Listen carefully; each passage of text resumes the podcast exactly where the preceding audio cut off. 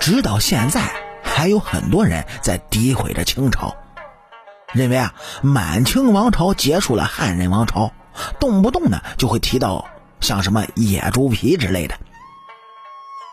您各位不明白的可能就问了，为什么要提到野猪皮呢？哎嘿，那是因为很多人认为努尔哈赤的汉语意思就是野猪皮。其实呢，这是翻译走偏了。努尔哈赤的汉语意思挺高大上的，它并不是人们常说的野猪皮。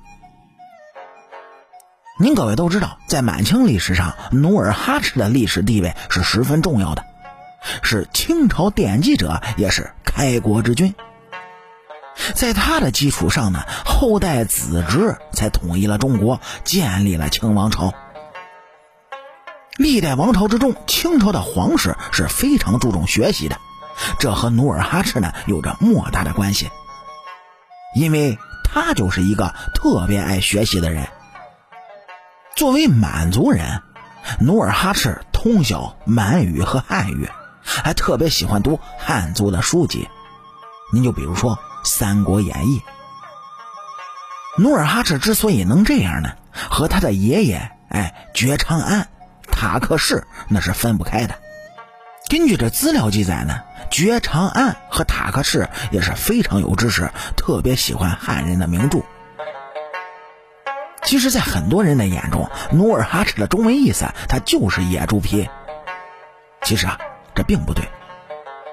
当时的建州人使用蒙古文，这蒙古文呢又是从回鹘文演化而来的，所以蒙古语中。建州语中都夹杂着回鹘语成分。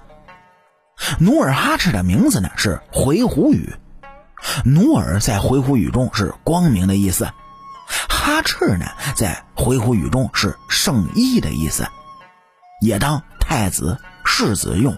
努尔哈赤的全意呢是光明的圣意。那么努尔哈赤为啥被译成野猪皮了呢？其实啊，这和另外一个满语的单词有关。在满语中呢，“野猪皮”这个词儿是“奴和词”，但是在清朝档案中的记载，努尔哈赤应该是“努尔嘎茨”。这读起来呢，和“野猪皮”有些类似，但在实际上两者还是有区别的。努尔哈赤的父亲呢，叫做爱新觉罗·塔克氏，爷爷叫做爱新觉罗·觉昌安。一五四三年，塔克氏就成为中国明朝后期女真建州左卫领袖。此前的建州女真呢，一直处于上升期，部落内部时期啊很旺盛，人们迫切的希望生活更好。所以，当努尔哈赤出生之后呢，作为父亲的塔克氏肯定也会把自己的想法寄托在自己儿子身上，起的名字呢也会。寓意颇深，而光明的圣意意思是努尔哈赤是最能体现塔克氏的内心。换句话说，汉化这么深的塔克氏，他不会让儿子起个叫野猪皮的名字。哎，就算是起了这个名字，也应该是小名，还会有一个高大上的大名。努尔哈赤呢，是一位汉化很深的帝王，后来还创造了满族的文字。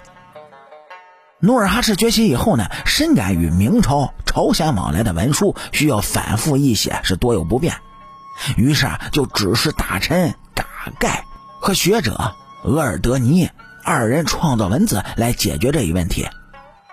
起初呢，二者以女真人早已习惯书写蒙古文为由，表示不便创造新文字。而努尔哈赤呢，则以为什么以我国之语制字为难，反而习他国之语为易，就给反驳了，并且提出啊是借用蒙古字母拼写女真语。后来二人根据努尔哈赤之意创制而成，并颁行，就被后人称为无圈点满文，也就是老满文。此后啊，在经达海。于天聪年间彻底完善，就有了有圈点的满文，也就是新满文。努尔哈赤主持创制和颁行满文，使其治下啊不民啊相互交流，书写公文、记载政事、翻译汉籍等方面呢是更为的便利。这翻译而成的大量汉籍呢，也使努尔哈赤本人以及后世统治者在中原历代王朝的历史中吸取了大量的经验。所以您各位试想啊。努尔哈赤是一个汉化这么深的帝王，如果按照常人的观念，努尔哈赤是野猪皮的意思，那他肯定是不愿意的，很可能还会给自己改个名字。那既然努尔哈赤的本意不是野猪皮，为什么现在人们总喊着清朝是野猪皮呢？其实呢，这和满清皇室后来实施的一系列大屠杀、文字狱有关。他禁锢了汉族人的思想，在当时呢，汉人在武力上是无法和努尔哈赤抗争的，所以啊，就在意识形态中想办法。当努尔哈赤的读音和野猪皮相似，人们就开始骂努尔哈赤为野猪皮，而且呢，一语一直是流传至今。好啦，感谢您各位在收听故事的同时呢，能够帮主播点赞、评论、转发和订阅。好，清朝那点事儿，下期咱们接着聊。